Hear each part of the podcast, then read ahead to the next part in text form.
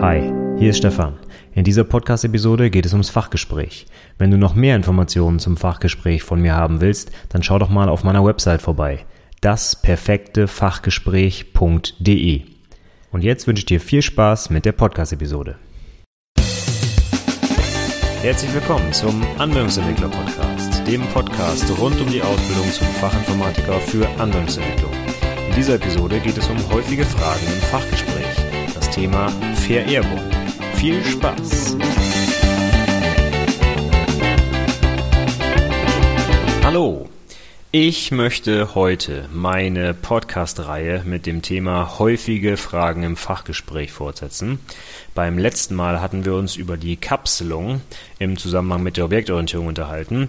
Heute möchte ich die zweite große Säule der Objektorientierung behandeln, und zwar die Vererbung.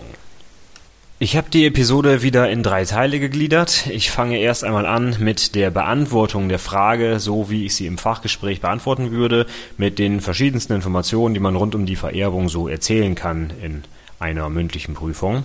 Dann würde ich ein wenig auf eine weiterführende Diskussion eingehen, ein paar Beispiele bringen für Fragen, die man rund um die Vererbung auch erwarten könnte in so einem Fachgespräch.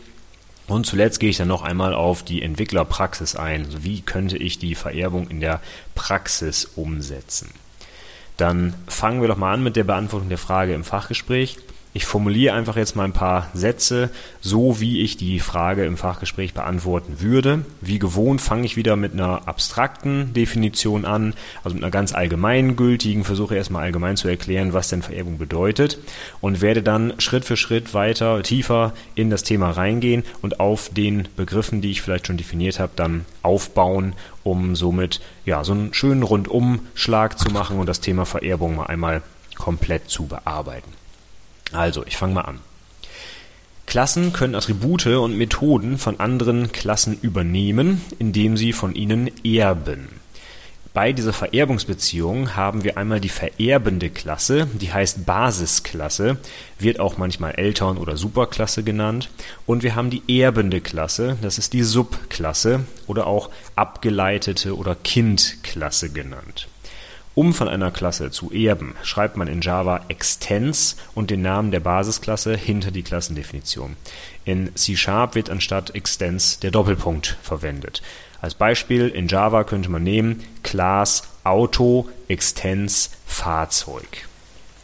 Alle Attribute und Methoden der Basisklasse können jetzt in der Subklasse verwendet werden, sofern sie dort sichtbar sind. Das bedeutet, dass die Member in der Basisklasse entweder public oder protected sein müssen. Public bedeutet, dass alle Klassen darauf zugreifen können. Protected bedeutet, dass nur die definierende Klasse und alle abgeleiteten Klassen darauf zugreifen können. Man kann eine Klasse mit dem Schlüsselwort abstract als nicht instanzierbar kennzeichnen. Das bedeutet, dass man kein Objekt von dieser Klasse erzeugen kann und dass Methoden und Attribute nur über Objekte der Subklassen dieser Klasse aufgerufen werden können. Das benutzt man gerne im Kontext der Vererbung, denn einige Klassen stellen einfach nur Basisfunktionalität bereit, ohne eine konkrete Instanz zu erlauben. Diese Klassen würde ich dann abstract machen, um dann mit ihren Subklassen konkret arbeiten zu können. Man kann auch eine Methode als Abstract kennzeichnen.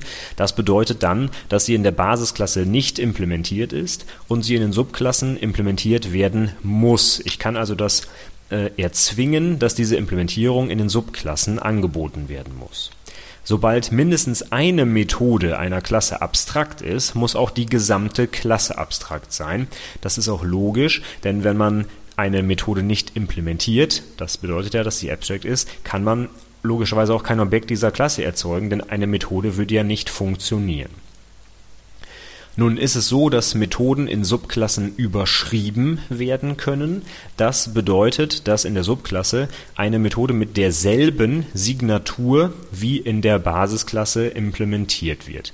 Beim Aufruf einer Methode an einem Objekt dieser Subklasse wird jetzt diese neue, diese überschriebene Methode verwendet und nicht die der Basisklasse. Einige Programmiersprachen, Java gehört dazu, erlauben standardmäßig das Überschreiben aller Methoden, während andere, wie zum Beispiel C Sharp, es standardmäßig verbieten. In Java kann man explizit Methoden mit dem Schlüsselwort final als nicht überschreibbar kennzeichnen, während man in C Sharp genau das Gegenteil macht. Dort kann man nämlich mit virtual eine Methode als überschreibbar kennzeichnen. Auch ganze Klassen können als nicht überschreibbar gekennzeichnet werden. Das bedeutet dann, dass man von denen eben nicht erben kann. In Java wird das Schlüsselwort final auch dafür benutzt und in C Sharp gibt es dafür ein anderes Schlüsselwort, das heißt sealed. Mit Super, dem Schlüsselwort, kann man innerhalb einer Subklasse auf Member der Basisklasse zugreifen. Das braucht man zum Beispiel, wenn man den Konstruktor der Basisklasse aufrufen will. Dann macht man Super, Klammer auf, Klammer zu, um den aufzurufen. In den meisten modernen Programmiersprachen ist es heutzutage nur möglich, von einer einzigen Klasse zu erben. Die sogenannte Mehrfachvererbung, wo es möglich wäre, eben von mehreren unterschiedlichen Klassen zu erben, die ist dort verboten. Prominentes Beispiel, wo sie erlaubt ist, ist C++. Problem mit der Mehrfachvererbung ist das sogenannte Diamantenproblem. Wenn eine Klasse eine Methode oder ein Member vererbt an zwei abgeleitete Klassen und von diesen beiden Klassen gemeinsam erbt dann eine dritte Klasse, dann kann das zu einem Problem führen, denn der Compiler kann nicht entscheiden, welche konkrete Methode er jetzt zum Beispiel erben soll, von der einen oder von der anderen vererbenden Klasse. In vielen objektorientierten Sprachen gibt es zu jeder Klasse mindestens eine Basisklasse. In Java ist das zum Beispiel die Klasse Object. Von dieser Klasse erben automatisch alle anderen Klassen, egal ob selbst definiert oder von der Sprache selber bereitgestellt. So, das wäre alles, was mir zu diesem Thema Vererbung eingefallen ist ich habe das jetzt mal so vorstrukturiert, wie ich das erwarten würde, vom Allgemeinen bis hin zum Speziellen, einige Schlüsselwörter eingestreut. Die Unterscheidung zwischen Java und C Sharp und C und so weiter müsst ihr natürlich da nicht treffen. Ich würde euch empfehlen, immer am Beispiel eurer eigenen Lieblingsprogrammiersprache oder der Programmiersprache, mit der ihr im Betrieb arbeitet, die Sachen zu erklären. Da steckt ihr am besten drin. Da äh, kommt ihr vielleicht auch auf Beispiele oder auf Probleme, die ihr in eurer eigenen Praxis selber schon gehabt habt. Und das ist äh, meistens schöner in der Prüfung, weil man dort auch zeigen kann, dass man wirklich damit gearbeitet hat und nicht einfach nur Lehrbuchantworten quasi auswendig gelernt hat. Ich würde jetzt mal so ein paar Beispiele noch bringen, was ich im Anschluss an so eine Diskussion vielleicht noch für Fragen stellen könnte. Als allererstes möchte ich aber mit so einer kleinen Bitte beginnen. Überlegt euch vor dem Fachgespräch, vor der mündlichen Prüfung ein in irgendeiner Weise interessantes Beispiel für Vererbung.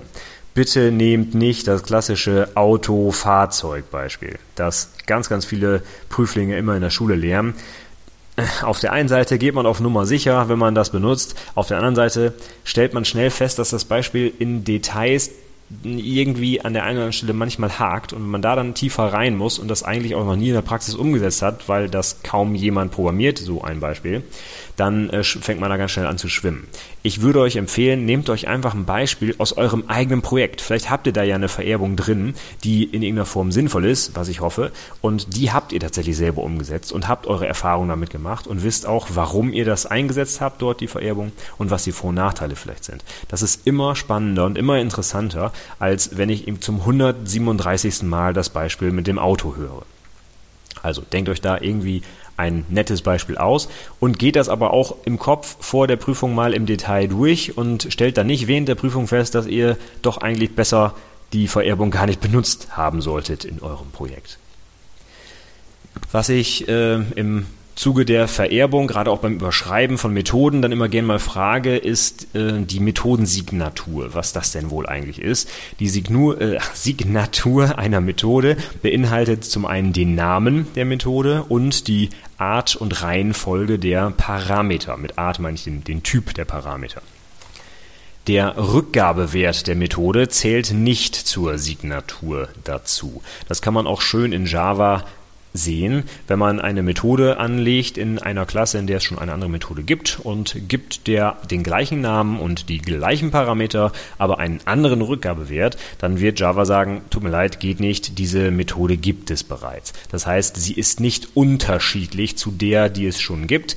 Das bedeutet, dass die Methodensignatur eben übereinstimmt, weil Java nur den Namen und die Parameter für die Signatur hernimmt und eben nicht den Rückgabewert. Wichtig ist bei den Parametern, dass die Reihenfolge und der Typ relevant sind, nicht der Name. Ich kann eben nicht eine Methode anlegen mit dem gleichen Namen und jeweils einem String-Parameter, aber in der einen Methode nenne ich den String-Parameter Parameter 1 und in der anderen nenne ich ihn Parameter 2. Dann wäre zwar der Name unterschiedlich, aber der Typ nicht. Und der Name ist für Java völlig irrelevant und auch für andere Programmiersprachen übrigens. Also es geht hier nur um den Typ der Parameter. Im Prinzip sieht die Programmiersprache eine Signatur als Name, Klammer auf, String, int, char, Klammer zu. Die Namen interessieren, also die Namen der Parameter interessieren die Programmiersprache nicht.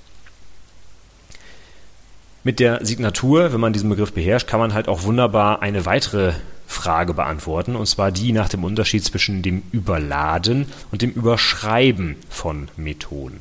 Das Überladen ist etwas, was eigentlich nichts mit der Vererbung zu tun hat, wird aber halt gerne gefragt, weil das Überschreiben eben erklärt werden müsste im Zusammenhang mit der Vererbung. Und weil viele Prüflinge das gerne mal durcheinander bringen, würde ich da mal kurz drauf eingehen. Also das Überschreiben von Methoden, das hatte ich eingangs schon erwähnt, bedeutet, dass ich in einer Subklasse eine Methode mit derselben Signatur wie in der Basisklasse anlege und damit diese Methode überschreibe. Das bedeutet, ich gebe ihr eine neue Implementierung. Wenn jetzt mit dem Objekt der Subklasse gearbeitet wird und die Methode aufgerufen wird, dann wird die Implementierung der Subklasse verwendet und nicht die der Basisklasse. Das heißt, deren Funktionalität wurde verändert, die wurde überschrieben. Beim Überladen von Methoden bin ich in einer Klasse, da geht es gar nicht um die Vererbung, sondern dann definiere ich in einer Klasse eine zusätzliche Methode mit demselben Namen wie dem einer anderen Methode in der Klasse, aber mit unterschiedlichen Parametern. Hier gilt auch wieder, wie man überschreiben, mit unterschiedlichen Parametertypen. Die Namen sind auch hier wieder relevant. Beispiel dafür wäre aus Java die System Out Printline Methode. Die ist ungefähr zehnmal überladen und zwar für jeden möglichen Datentyp, den man mit Printline so ausgeben kann. Und hier kommt auch genau der Sinn des Überladens ins Spiel. Ich brauche den eigentlich nur in statisch typisierten Programmiersprachen, wo ich einfach eine Funktionalität, der ich einen schönen Namen geben kann, wie zum Beispiel Printline, für unterschiedliche Datentypen anbieten möchte. Und ich kann halt nicht in statisch typisierten Sprachen sowas machen wie print und dann x. Und das x kann ein int und, oder ein string oder ein was auch immer sein. Das geht nun mal nicht, denn der Compiler prüft die Typsicherheit beim Kompilieren. Wenn ich jetzt diese Funktionalität anbieten will, muss ich die halt für alle möglichen Datentypen, für die die funktionieren soll, separat anbieten. Ein schönes Beispiel dafür ist eine Addiere-Funktion. Addiere int a, int b und addiere double a und double b. Das wäre ein schönes Beispiel für das Überladen von Methoden. Beim Überladen von Methoden kann übrigens auch der Rückgabewert der Methode unterschiedlich sein. Das Beispiel von eben ist eigentlich ganz passend. Wenn ich int a und int b addiere, sollte auch ein int c zurückkommen. Bei double a und double b sollte logischerweise double c zurückkommen. Eine kleine nette Frage, die mir auch ab und an nochmal einfällt, ist, ob ich auch private, also private Methoden überschreiben kann.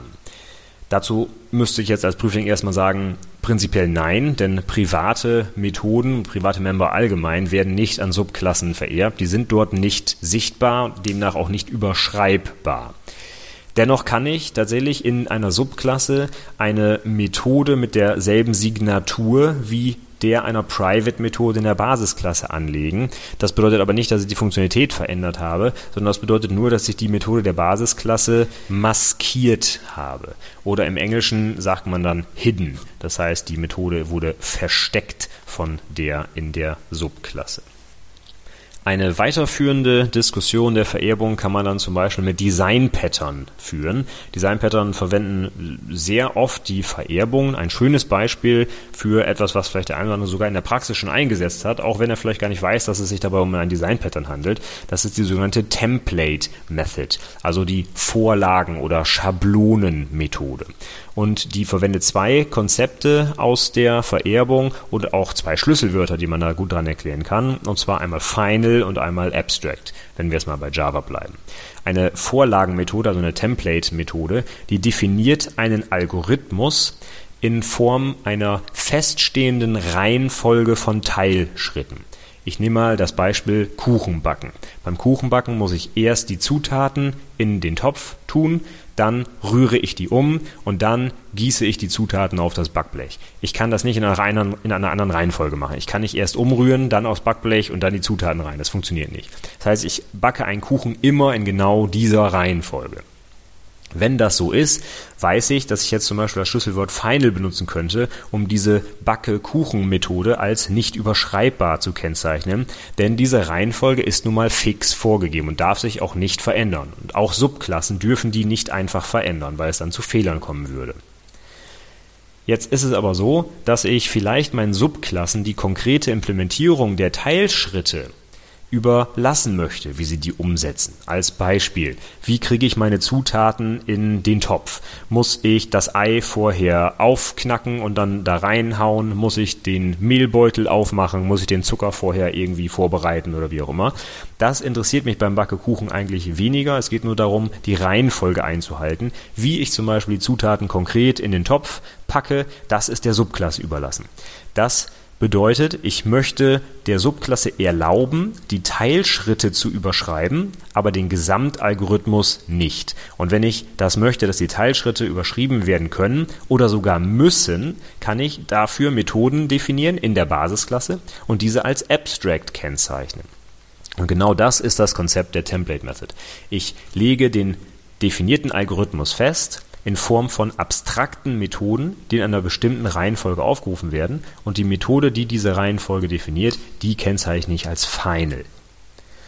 Und ich habe mal ein ganz konkretes Beispiel, was ich auch selber schon mal umgesetzt habe. Schreiben einer XML-Datei. Eine XML-Datei hat immer erstmal einen Kopf, dann kommen die Elemente und dann kommt der Fuß. Es ist total unlogisch, erst den Fuß, dann den Kopf und dann die Elemente zu schreiben. Das heißt, ich habe in einer Basisklasse definiert, schreibe XML, macht erst schreibe Kopf, dann schreibe Elemente und dann schreibe Fuß. Aber wie die XML-Daten für die konkrete Subklasse jetzt aussehen, ob ich jetzt eine XML-Datei mit Autos schreibe oder mit Büchern oder mit Schülern oder was auch immer, das kann und will ich gar nicht definieren.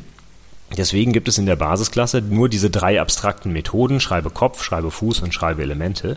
Und die Subklasse, die dann zum Beispiel Schüler XML Schreiber heißt, die implementiert nur die abstrakten Methoden, aber die Final Schreibe XML Methode, die wird eins zu eins übernommen und darf auch nicht verändert werden. Dann kommen wir zum letzten Kapitel für heute, und zwar den Tipps für die Entwicklerpraxis. Ich persönlich bin der Meinung, dass die Vererbung eine ganz, ganz wichtige Rolle heutzutage spielt. Viele objektorientierte Sprachen kennen die Vererbung und machen auch intensiv Gebrauch von ihr. Und man kann auch als Entwickler natürlich von ihr profitieren. Nicht umsonst ist es halt einer der wichtigsten Bereiche der Objektorientierung, ein, ein ganz wichtige, eine ganz wichtige Säule, sage ich mal, der Objektorientierung. Also, da muss ich keine Angst vor haben, die sollte ich und kann ich auch gerne benutzen in der Programmierung. Und man sieht auch an den Entwurfsmustern, ich habe einige Bücher zu den Entwurfsmustern in den Shownotes verlinkt, so kann man sich dann mal im Detail angucken, dass ganz viele davon auf Vererbung setzen. Ich persönlich hätte aber ein Problem damit, die Vererbung zu stark oder zu, zu, zu schnell einzusetzen in der Programmierung. Also viele ähm, Azubis zum Beispiel, die tendieren dazu zu sagen, ach, ähm, Vererbung kenne ich, das ist quasi äh, zur Wiederverwendbarkeit super geeignet, also lasse ich einfach mal alle möglichen Klassen von irgendwas erben, nur damit ich eine Methode benutzen kann, die die da definieren. Und das ist nicht sinnvoll, denn das Vererben ist eine ganz, ganz starke Beziehung zwischen Klassen. Wir hatten schon gehört, dass ich meistens nur von einer einzigen Klasse erben kann und wenn ich mit der verdrahtet bin, sage ich mal, dann werde ich diese Verdrahtung sehr schwer wieder los. Wenn ich jetzt von einer anderen Klasse doch erben möchte, dann habe ich auch einmal ein Problem. Da muss ich wirklich die Klasse selber verändern. Ich muss die Methoden, die ich vorher geerbt habe, auf einmal doch selber implementieren und hin und her. Das ist also ein relativ großer Aufwand, das wieder loszuwerden.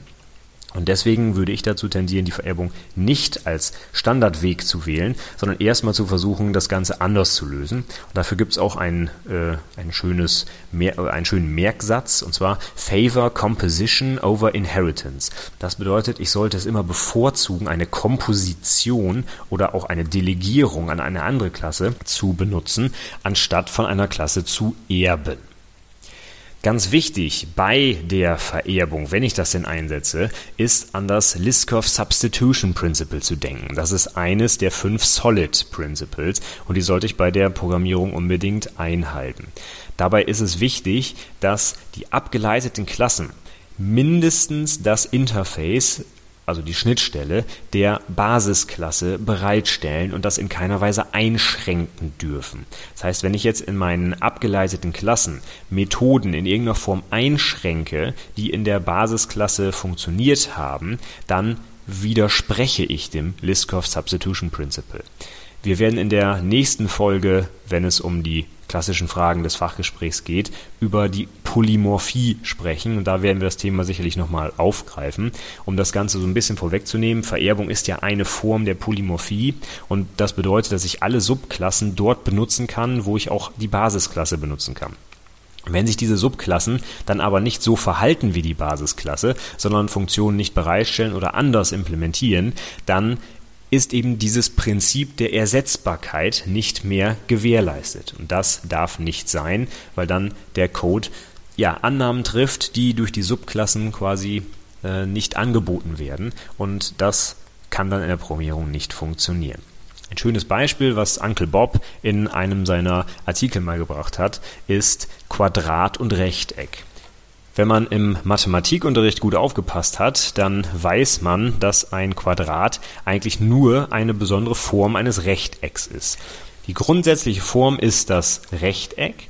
Die hat vier Seiten, von denen jeweils zwei gegenüberliegende die gleiche Länge haben und alle Seiten sind mit rechten Winkeln verbunden. Das definiert ein Rechteck. Und jetzt kann ich sagen, dass ein Quadrat einfach eine besondere Form des Rechtecks ist. Und zwar sind dort alle Seiten gleich lang. Also beide gleich langen Seitenpaare haben zusätzlich noch die, beiden, äh, die gleiche Länge. Wenn ich dieses Hintergrundwissen habe, dann könnte ich jetzt vermuten, dass ich in meiner Programmierung das auch genauso umsetzen müsste.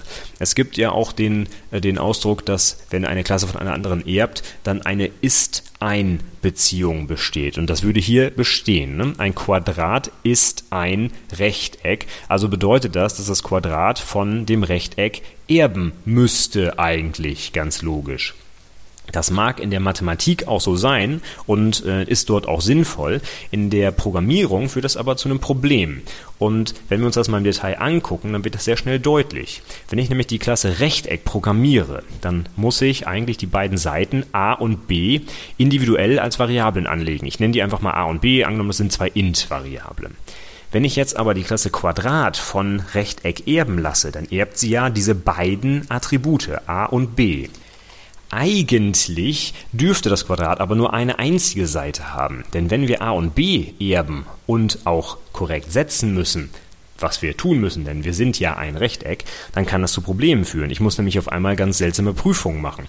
Wenn nämlich die eine Seite gesetzt wird, muss automatisch die andere Seite mitgesetzt werden. Stellen wir uns vor, es gibt zwei Setter, Set A und Set B dann könnte ich mich natürlich fragen, hm, was machen die denn jetzt eigentlich? Warum gibt es überhaupt zwei Setter für zwei Seiten, wenn das Quadrat doch eigentlich nur einen haben dürfte? Denn es hat ja überall die gleiche Länge.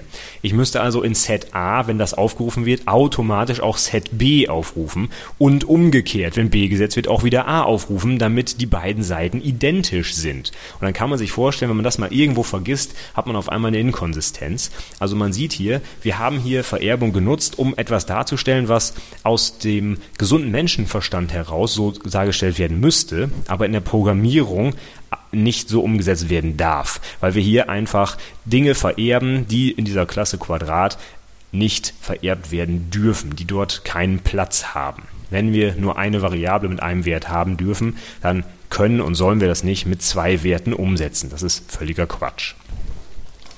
So, damit wäre ich für heute auch schon wieder am Ende. Wir haben jetzt die zwei ersten Säulen der Objektorientierung durch, die Kapselung und die Vererbung. Ich hatte es eben schon angesprochen, die Polymorphie, die fehlt noch und die wird in einer der nächsten Episoden dann nachgeholt.